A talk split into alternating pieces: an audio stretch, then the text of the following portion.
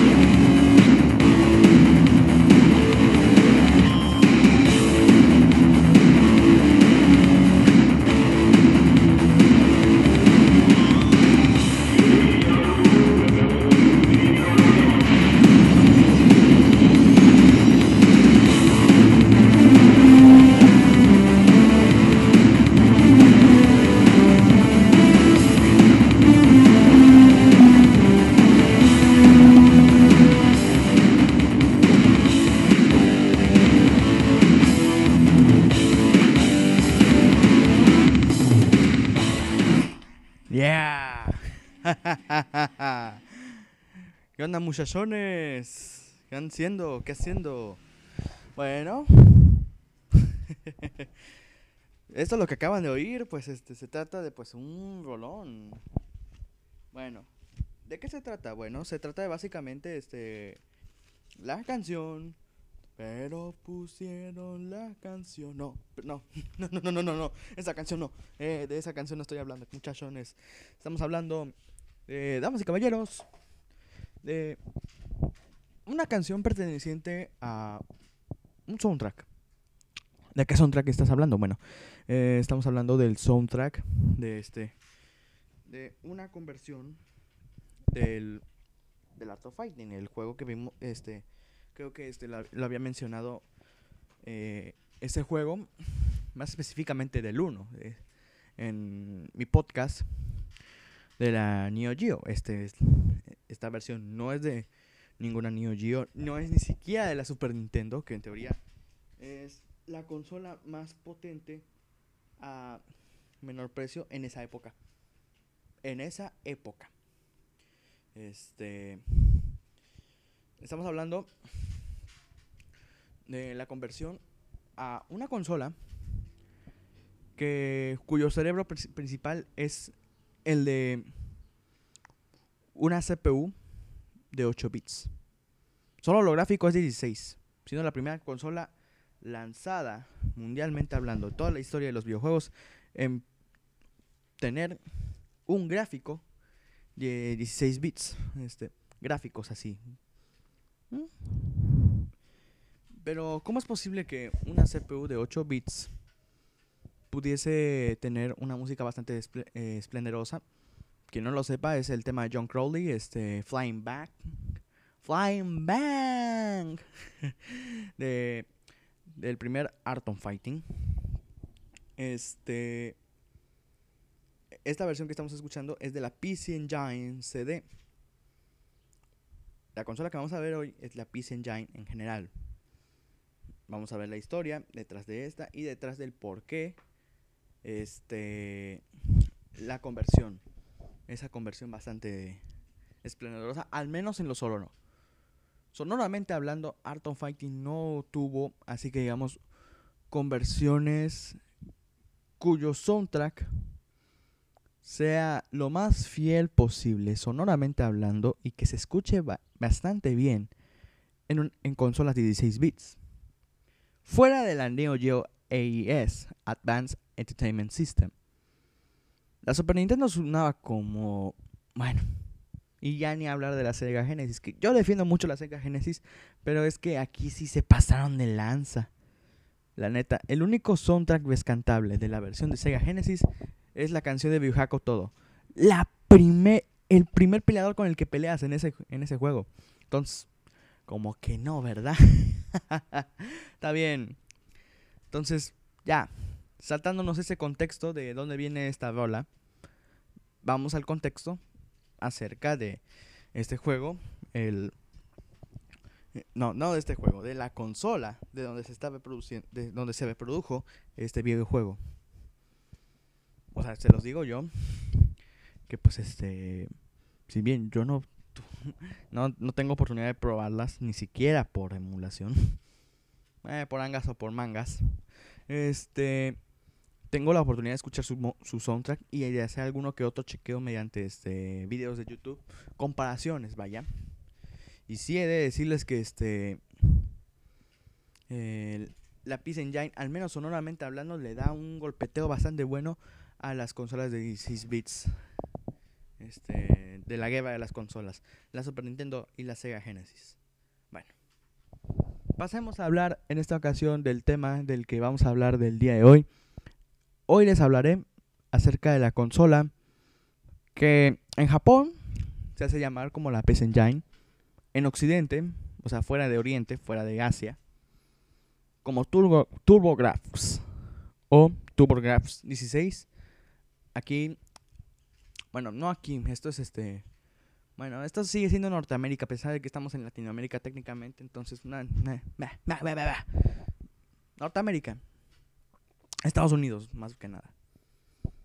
Año 1987.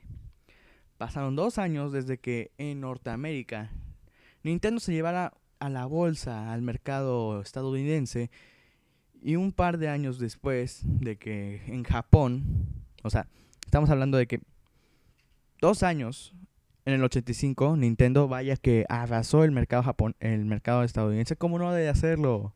Si ese sector en Estados Unidos estaba más que por culpa de las malas decisiones que, se que tomó Atari como empresa. Entonces, este, estamos hablando de, pues, eh, un mercado relativamente difícil de ganarse, pero que Nintendo lo hizo al chas chas. Y años antes, este, ya había hecho lo mismo en el 83 eh, con el con la Family Computer, la cual viene siendo la NES, la Nintendo Entertainment System, pero en Japón. con un diseño más colorido, así, este, blanco con rojo y toda la cosa. Acá en Norteamérica nos tocó este, la grisácea, tipo videocasetera, y con los cartuchos más grandes. Creo que en lo largo no. Comparar con los cartuchos de Neo Geo sería una estupidez y una pérdida de tiempo, lo cual no nos incumbe en esta ocasión. No nos incumbe aquí. Pero, ¿qué tiene que ver esto? ¿Por qué metemos a la Nintendo y, todo eso? Sencillo. Porque tras el éxito abrasador que tuvo Nintendo este, en, el, en los mercados este, occidentales, muchas compañías se quisieron lanzarse al tren del mame de los videojuegos. Quisieron este, lanzarse al mercado. Quisieron este, comerse el mercado. Agarrar un pedazo del nuevo pastel que acaba de hornear el Nintendo después de que Atari echara a perder y pudriera el, el pastel original. ¿Si me entienden? La analogía. Entre estas tenemos dos compañías. NEC, la cual es una compañía de telecomunicaciones estadounidense. Digamos que se especializa más en computadoras este o hardware eh, de PCs irónicamente que digamos el mercado videojueguístico tenía la paga porque es una empresa exitosa al menos dentro de Japón. Tenían la paga. La cuestión es eh, que no tienen la experiencia, no tienen este ni siquiera en los, en los juguetes, porque son, estamos hablando de empresa de telecomunicaciones. O sea, este, teléfonos, computadoras, tecnología en general, menos mm, la experiencia que tenía Nintendo, al menos en el ámbito de los, de los juguetes, previo al... Previo, previo, previo, previo, a su incursión en el negocio de las consolas. Entonces necesitaba alguien, algún socio, que le indicara el camino correcto. Y qué coincidencia que ahí se encuentra con la segunda compañía en la que nos vamos a fijar el día de hoy, Hudson Soft. Para quienes no lo sepan, esta compañía con logotipo de una abeja, eh, digamos que es un fabricante de softwares. Era, era un fabricante de softwares, o sea, de, digamos, programas para PCs. Más que nada juegos de video, tipo juegos para Commodore 64 y cosas así. ¿Qué hay con esta compañía? Sencillo, que este ya había tenido algunos cuantos éxitos, más que nada en la, en la Nintendo Entertainment System con Bomberman. Bomberman, este, por si este, no lo identificaban. Bomberman o Alberto Island con este, con el Capulinita, porque el personaje se parecía a Capulinita, ¿no? Este. Entonces. ¿Qué hacía Soft? Bueno, desarrolló un prototipo. En el cual, tomando algunas tecnologías como este, algunas como el de tarjetas tipo Mitsubishi, de, creo que era de Mitsubishi, Mitsubishi esas tarjetas, que eran tipo cartuchos, tipo disquetes con los cuales guardabas el programa y ya está. Hicieron, formularon lo que Eventualmente sería la PC Engine, pero antes era conocido creo que como Home Electronics y no sé qué tanta cosa. Este era un prototipo, pero ocupaban paga para, ¿cómo se dice? Este realizar la producción en masa y las estrategias de mercado de mercado de mercadotecnia necesarias para poder tener éxito pues, este razonable en Japón o un abrasador éxito en Japón, lo que sea, y poder lanzarlo en territorio occidental. Entonces teníamos a NEC, persona experta, compañía experta en tecnología, sin experiencia en videojuegos, pero con paga suficiente para poder entrarle. Y tenemos a Hudson Soft, que pues tenía el prototipo de una videoconsola. El resultado de todo eso se llama PS Engine PC Engine. Consola realmente pequeña para su tiempo. Estamos hablando de un cuadrado así tipo este Disman, pero un poco más lechonchente. Lechonchete al menos este así, ya me entienden, ¿no? Y esto pues esto se debió a una arquitectura de circuitería diseñada para que cabiese ahí. ¿Por qué? Bueno, porque a diferencia de pues este podríamos decir la circuitería de la Famicom o de la NES no se tenía que, como se dice, complicarse tanto la vida porque pues el sistema con el que se reproducía los, este, ¿cómo se dice? Eh, los juegos no era mediante cartucho. No, no era mediante cartucho. Era mediante, o bueno, sí era mediante cartucho, pero no el cartucho convencional que verías en la, en la Famicom japonesa o en la Super Nintendo o en la Sega Genesis Omega Drive y mucho menos en la Neo Geo AES. O sea, sistema de cartuchos. No, no, no, no de ese formato, vaya. el formato que usaron se llaman cards las cuales son así cartuchos de pues digamos apenas un poco más de altura y grosor que una tarjeta de crédito, en el que, pues, este, ¿cómo se dice? Contrajo dos cosas positivas. Uno, que pues este se pudieran darse el lujo de, que el, diseño de la consola fuese lo más slim posible porque pues no era antes era más necesario que fuese más robusto para que cabieran los cartuchos por arriba y pues este. Tipo la Famicom. O tipo la Neo Geo. Pero en esta no, es básicamente de que lateralmente hablando y ya está. No es tampoco como la NES, como la NES americana que tienes que meter el cartucho, empujarla hacia abajo, cerrar la vendija y encenderla. No. Ahí nada más directamente metes el, el la HUCard, enciendes este, la, la consola y ya está. Y aún con esas podrías decir, bueno, mm, si es pequeño, quiere decir que tiene menos memoria y menos capacidad y por lo tanto las conversiones, pues este, las conversiones de Arcadias o juegos originales que se lanzasen para este, la PS Engine pudiesen ser, ¿cómo decirlo? ¿Deficientes? Mm, es muy buena hipótesis, muy buena hipótesis, más sin embargo no es así. No digan más, sin embargo, chavos, me acabo de dar cuenta que si no. que me lío, Hookers. Esas tienen capacidad de, pues, este. Llevar bastantes, este. ¿Cómo se dice?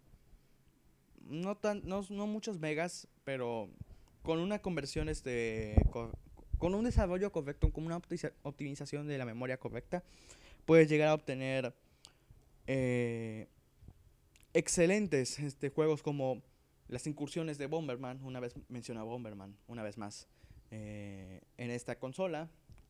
O, y lo que parece más este, impresionante, una de las mejor, uno de los mejores ports del Street Fighter 2 que puedes encontrar en el mercado de 16 bits. Estamos hablando de que gráficamente hablando es casi casi pixel perfect. Claro, la música no es que digamos la mejor, porque pues no usaron eh, alguna mejora, simplemente es la HuCard y no deja de ser una consola de 16 bits y la, no, claro, no se oye del todo bien, pero pues ¿qué más da? Es lo más es lo era lo más cercano a la Arcadia junto, bueno, es que si hacemos comparaciones gráficamente hablando la PC Engine, bueno, eh, vaya que se da unos buenos este, trancazos con la Super Nintendo, más que nada, que pues este es la conversión más popular de este entre los entre los tres. Solo digo. Entonces, no solo también tenemos esto, sino que también eh, es un expandidor de memoria RAM, lo que lleva a que cuando lanzaron eh, su periférico para reproducir juegos en CD-ROMs, que ya hablaremos de eso después. Este, ya, habla, ya hablaremos después de eso. Se lograron lanzar un chingo de juegos que lograban explotar la capacidad gráfica y sonora de la pequeña consolita de NEC y Hudson, cuyo lanzamiento en Japón el 30 de octubre de 1987 la PS Engine fue lanzada en Japón. esa consola fue lanzada siendo esta consola portadora de, esto, de las siguientes especificaciones. Un procesador principal de 8 bits llamado HUC 6280, así también un, un procesador de 16 bits denominado HU 6270, el primero de 16 bits en la historia de las videoconsolas. No fue la Mega Drive, no fue la Super Nintendo, fue esta, este, la primera consola que integraría los 16 bits como mínimo como algo gráfico. Teniendo resoluciones mínimas de 256 por 239p. Teniendo como máximo de resoluciones 512 por 224p, dependiendo del juego y periférico usado en, este, en estos casos. En la parte de sonora gracias al procesador principal de 8 bits, se cuenta con 6 canales de sonido PSG. O sea, estábamos hablando de que son 6 canales apenas. Y con esos 6 canales no podías este, hacer mucho. Bueno, tal vez, no sé. Este. Pues ya dependería de cómo quisieses explotar el juego. Recordemos que varios de los mejores juegos de la PS Engine se debieron básicamente a, ¿cómo se dice? Este, que son los de formato CD. Son los de formato CD, como lo vimos ahorita en este inicio.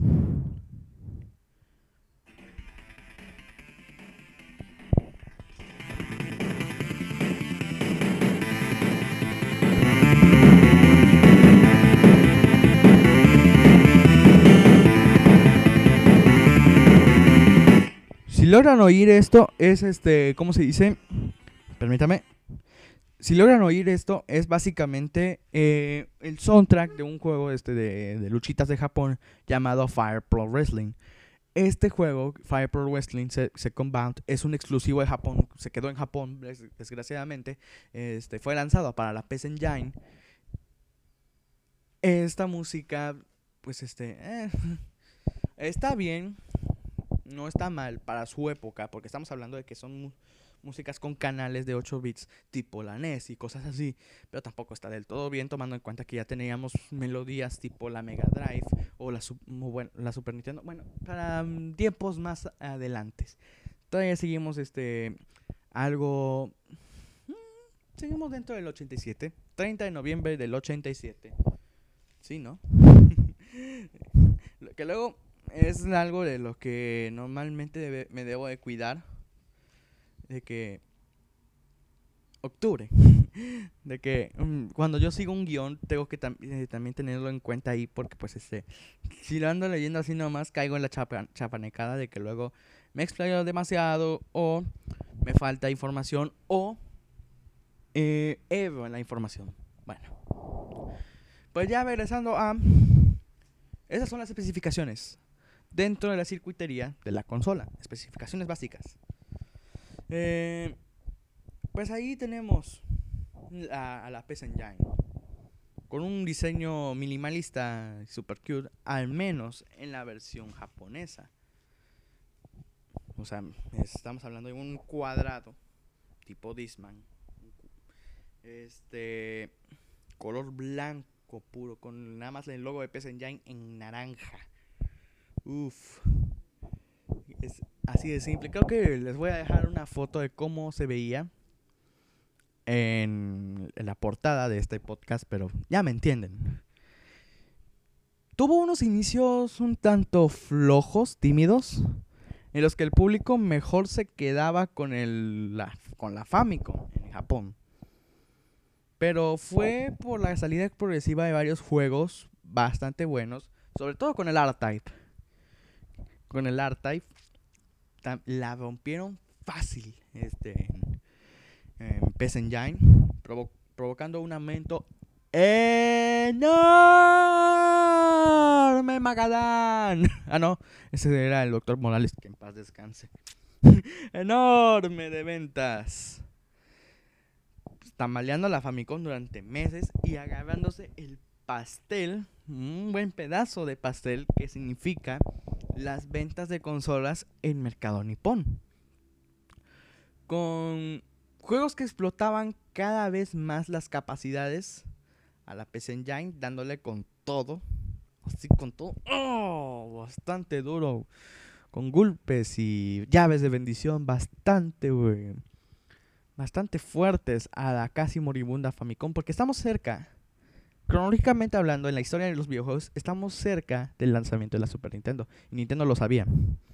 Y Nintendo lo sabía. Las hookers tenían suficiente capacidad para almacenar, regresando a las hookers, regresando a las hookers, tenían capacidad suficiente para almacenar los juegos, pues empezaron con 2 megabytes, muy poquito, incluso para esa época, 2 megabytes. Luego crecieron para alcanzar 4 u 8 megabytes en la mayoría de los juegos. Y, tú te preguntarás, bueno, si Street Fighter era un juego enorme para su época, siendo apenas la, eh, la, versión original de CPU de la placa arcade Capcom Play System, la primera, la 1,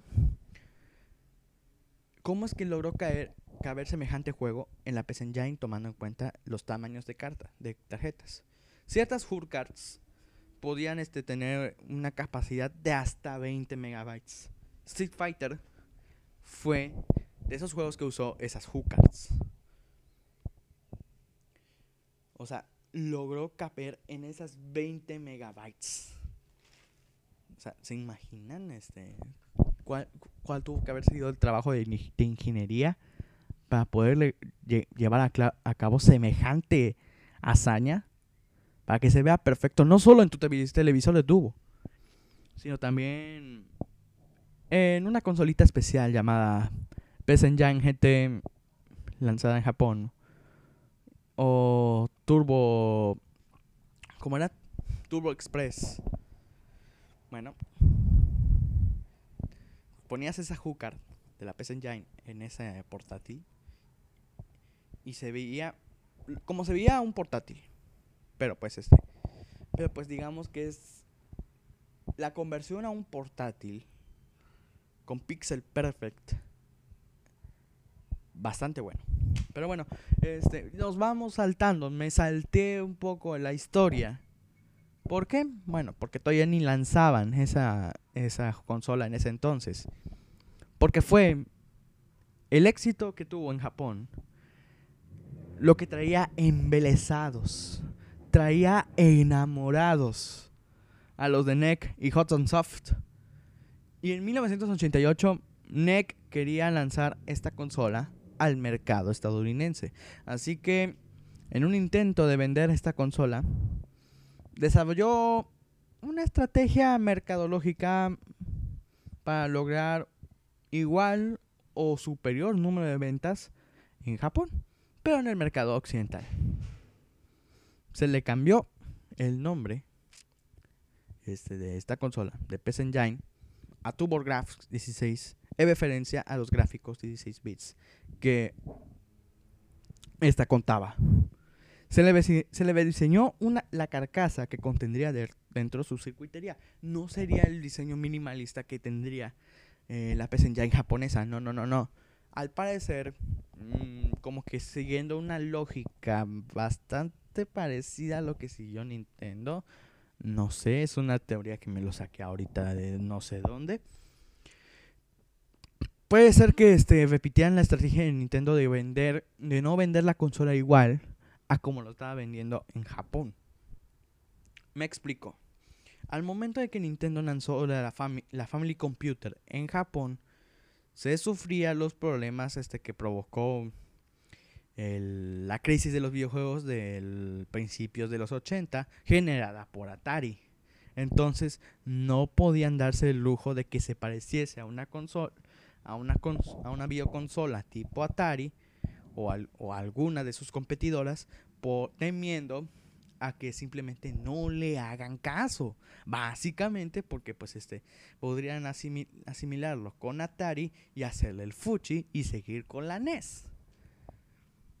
Entonces, temiendo eso, eh, Nintendo, pues este, en colaboración con Mattel, vendió esto como un juguete, pero lo diseñó para que se, para que se viese más sobrio de lo que se veía en Japón. Algo bastante irónico, pero funcionó. Quería repetir esa, esa y cambiándole el nombre. Ya no se llamaba Nintendo Family Computer. Aquí se llama Nintendo Entertainment System.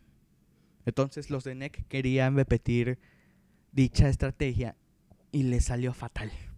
¿Por qué? Porque al cambiarle la carcasa de un cuadrado, de un cuadrado, así tipo cubo, pero no tan, no tan cubo, ¿me entienden?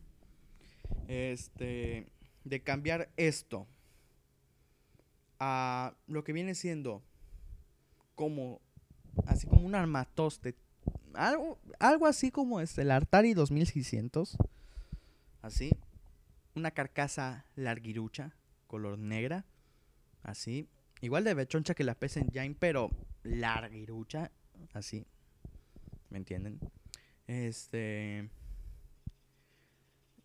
Con igual función las hookers. Y encima.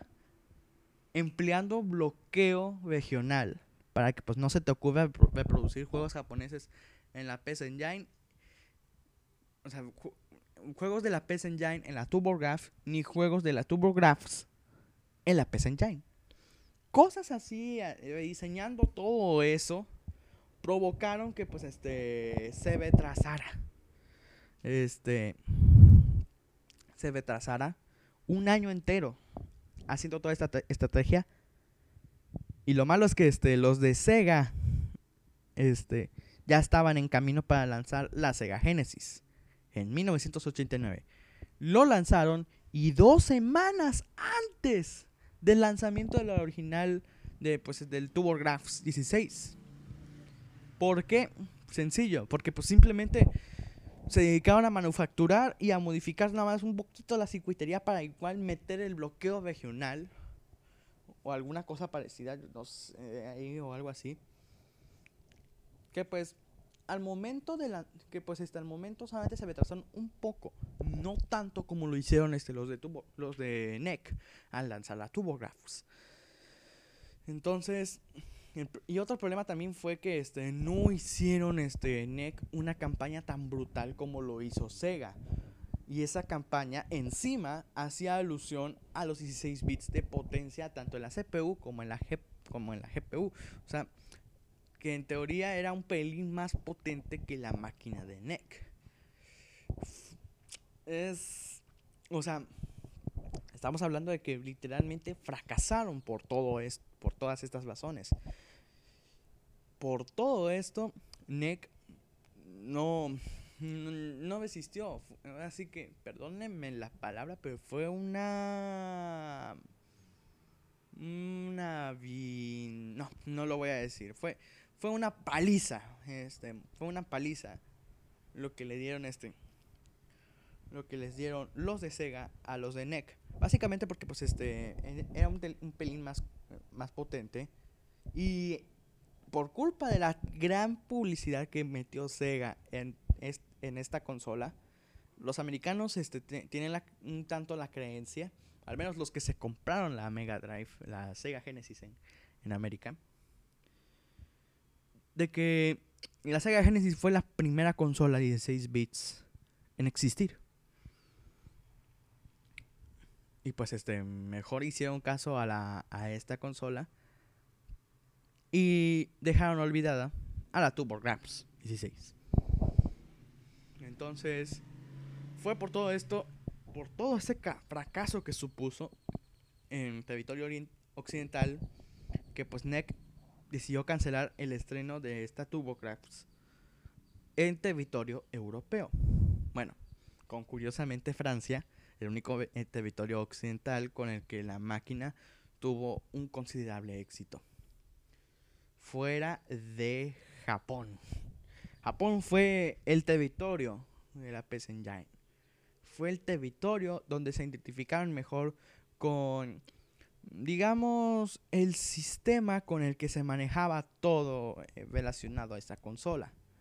Mientras que nosotros los americanos no lo entendimos mucho más que nada porque NEC pedían, temiendo este, que pues este, no pasara, pasara eso, que simplemente lanzaran la consola así, pura y dura, a Estados Unidos y toda la cosa, no pudiese sin tener éxito, hicieron todo este cambio y pues simplemente le salió mal la estrategia. Pero es que luego en Japón, aún con el éxito que contaba NEC, dicha euforia se vio menguada con la aparición de la Super Nintendo. La Super Nintendo apareció después de todo esto. Y pues ahí ni cómo hacerle. Después de ello, y mientras NEC planificaba el lanzamiento de la TurboGrafx, lanzaron una expansión capaz de reproducir juegos en CD, lo que implicaba mejoras en todos los sentidos. Eso ya lo, lo presenciaron ustedes al principio con la canción de Joe Crowley. Sonora y gráficamente se veían fantásticos. Pero espérense, que eso en teoría era lo mejor de lo mejor poco a poco se fueron, este, ¿cómo se dice? Fueron aprendiendo cómo sacarle provecho a esta consola. O sea, todas esas mejoras que veríamos sería, en teoría, a igual o menor costes que cuando que comprando el, el juego en formato hooker. Aunque para echarlo a andar necesitabas las hookers que, que, anteriormente había mencionado, los cuales además de expandirte la RAM de la PC Engine, o sea, memoria RAM para poder este, ejecutar los juegos, crea el menú de arranque de sistema. O sea, el sistema operativo o BIOS tipo Android o iOS, pero el de la PC Engine, con el cual tu juego en formato CD funcionaba. El problema era que, a pesar de todas las cosas buenas que tenía esta consola, Super NES le ganó finalmente en Japón. Y pues este. Mm, ya se las sábanas respecto a lo sucedido en, en Occidente. Si Sega Genesis le partió el, el trasero a TurboGrafx en América, le iba a ir peor si intentaba competir con la Super Nintendo. Porque pues ya vimos lo que cómo se las gastaban Sega y Nintendo en Occidente. En, 1994, tras diversas expansiones y experimentos como la PES, como la Turbo Express, el cual, como ya explicaba, era básicamente una portátil que te permitía jugar juegos de la PS Engine en formato HUCard, sin pérdida de calidad ni nada. O sea, estamos hablando de casi casi una PS Engine portátil. Por gracias al cual, a pesar de que es simplemente el Street Fighter 2 de PS Engine, es básicamente la conversión de arcade a una consola más con pixel perfect, al menos si lo comparamos con, con Game Boy, con Game Gear, o con, toda, con todas las portátiles en donde se lanzó Street Fighter 2. Que creo que hasta lo lanzaron para hasta, hasta para la Commodore 64. Ah, ordenadores ochenteros viejunos con, me imagino yo, la misma o apenas un poco superior de capacidad que un Atari 2600. O sea, estamos hablando de máquinas de, la era del caldo. Pero bueno, eh, no estamos aquí para hablar de ese tipo de cosas, ¿no? Eh, o sea, estaba bastante bien el concepto de la PS Engine, este, GT o Turbo, o Turbo Express. Me gusta más yo llamarlo Turbo Express. Pero pues estamos hablando de la Game Boy. Lo lanzaron el mismo, en, ya en la época, ya cuando Game Boy estaba dominando. Si ni la Game Gear de Sega pudo hacerle cosquillas a la Game Boy. la Turbo Express, viniendo a la familia de la TurboGrafx, que ya sabemos qué sucedió con ella, mucho menos. Entonces, Nicky Hudson, viendo todo esto, decidió realizar una maniobra desesperada. ¿En qué consiste? Bueno, sacar la Hucard Arcade CD-ROM, la cual se le agregaba la potencia suficiente a la consola, a la PS Engine, para así sacar juegos con gráficos tipo el Donkey Kong Country y la Super Nintendo. O sea, hace gráficos pre-venderizados en 3D. O sea, estamos hablando de mejores gráficos. O sea, estamos hablando de ¿cómo se dice? de una potencia bruta que casi, casi, espero no estar exagerando, llevaba a una consola de 8 bits, la PS Engine, a tener casi, casi la misma potencia que una Super Nintendo o mínimo una Sega Genesis. Pero pues, ¿ya para qué? ¿Ya para qué la lanzaron? ¿Por qué lo digo? ¿Por qué digo el ya para qué? Bueno, pues porque ya mucha gente se había encantado. Si no es por la, Sega Mega Drive, se encantaron por la Super Nintendo. Además de que son pocos los juegos que realmente aprovechaban esa super expansión de esa tarjeta, de esa hookah. Sobre todo, sobre todo las conversiones de los juegos de SNK, como por ejemplo el Art of Fighting. El Art of Fighting o el Fatal Fury 2. Eh, o sea, juegos bastante buenos, que valen la pena y todo eso. Ah, ah, ah, ah, ah, ah, ah. ah. Y sin olvidar mencionar que pues este hubieron tier parties que pues apoyaron antes de la llegada de la Super Nintendo y la Sega Genesis en Japón, antes de esos, que apoyaron el lanzamiento de la consola, entre estas Konami. La Konami en ese entonces, las que todavía no hacían máquinas de, pachinko ni cosas así. Esa Konami, eh, eh, Konami, pues en ese entonces buscaba explotar lo más posible algunas de sus licencias, entre estas Castlevania. y el mejor uno de los mejores juegos, con permiso, de Castlevania Symphony of the Night. Castlevania, Drácula X, Rondo Blood. ¿Qué onda con ese juego? Sencillo. fue lanzada en la PS Engine CD. Con una música que, uff, uff, papá. Hermoso. Hermoso. Bastante chido, la verdad.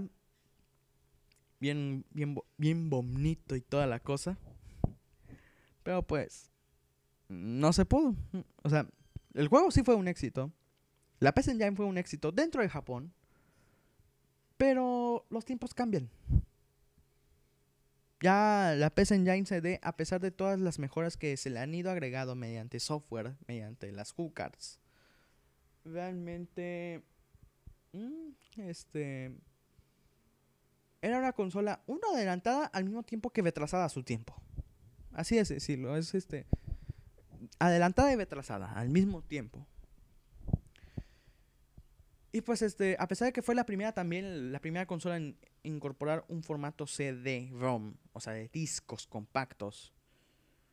Porque estamos hablando de que este, en ese entonces las, las expansiones este, no llegaban más que a de cassettes o de disquetes, tipo las PCs o tipo la, las Famicom, que Dix System, que igual son disquetes con juegos y toda la cosa.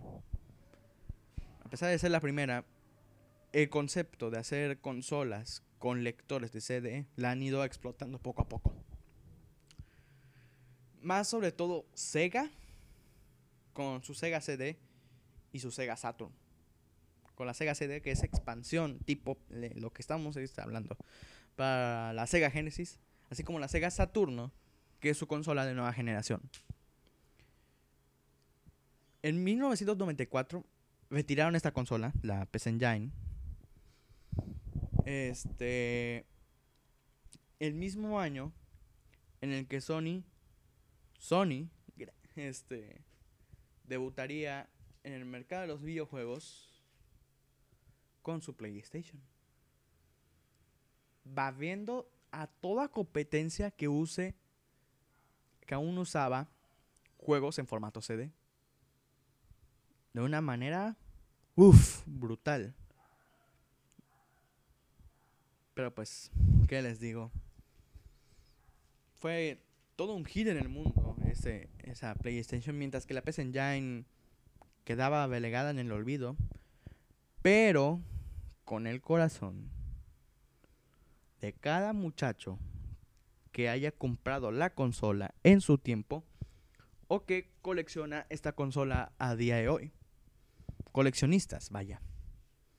Como por ejemplo un canal de YouTube que yo sigo, que se llama Creativo de Japón, un este muchacho español eh, que vive en Japón, que es coleccionista de los juegos japoneses.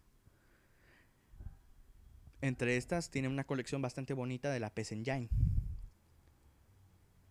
Y pues, eh, no sé aquí, él fue este, ¿cómo se dice? Eh, el que me dio la con algunos de sus videos respecto a esa consola con el que me dio la idea de que es este de, encantarme para que este episodio fuese dedicada a la PS Engine. Bueno, este sin más yo me despido. Fue no es fácil del todo hacer este tipo de cosas, por eso es que me retrasé, por eso es que me desaparecí después del último podcast que hice. Pero aquí estamos de vuelta. Voy a estar subiendo un podcast a la semana. Tal vez cada viernes, tal vez cada sábado, incluso tal vez en domingo, yo qué sé. Pero aquí vamos a estar, de alguna u otra manera. Sin más, yo me despido. Espero que les haya agradado este nuevo, eh, episodio dedicado a la PS Engine. Tal vez les voy a dejar un par de canciones. A ver si no me reporta el copyright, ¿verdad? Yo qué sé. Este, pero pues ahí, ahí se las dejo. Sin más, me despido. Muchas gracias. Gracias, gracias, gracias. Bye.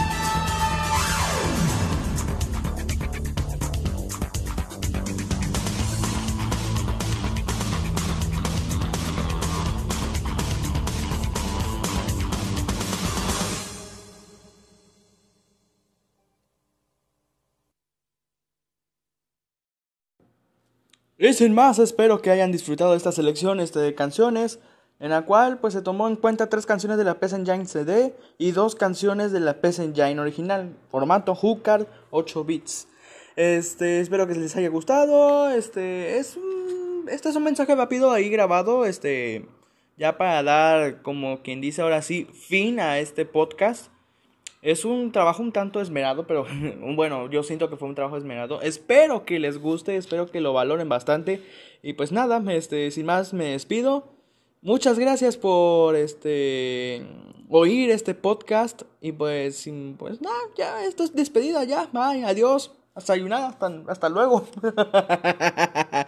no es cierto. Besotes. Bye. Ay, no, eso qué manera, no, no, no, no. No, no. Ya, nada. Adiós. Ahí nos vemos. Bye. What will we do with the drunken sailor? What will we do with the drunken sailor? What will we do with the drunken